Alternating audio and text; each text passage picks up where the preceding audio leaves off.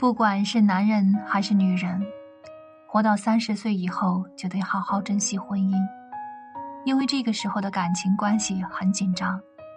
建一个家千辛万苦，毁一个家却在一念之间。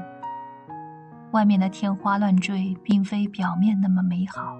婚外哪有那么多真爱，都是各怀鬼胎。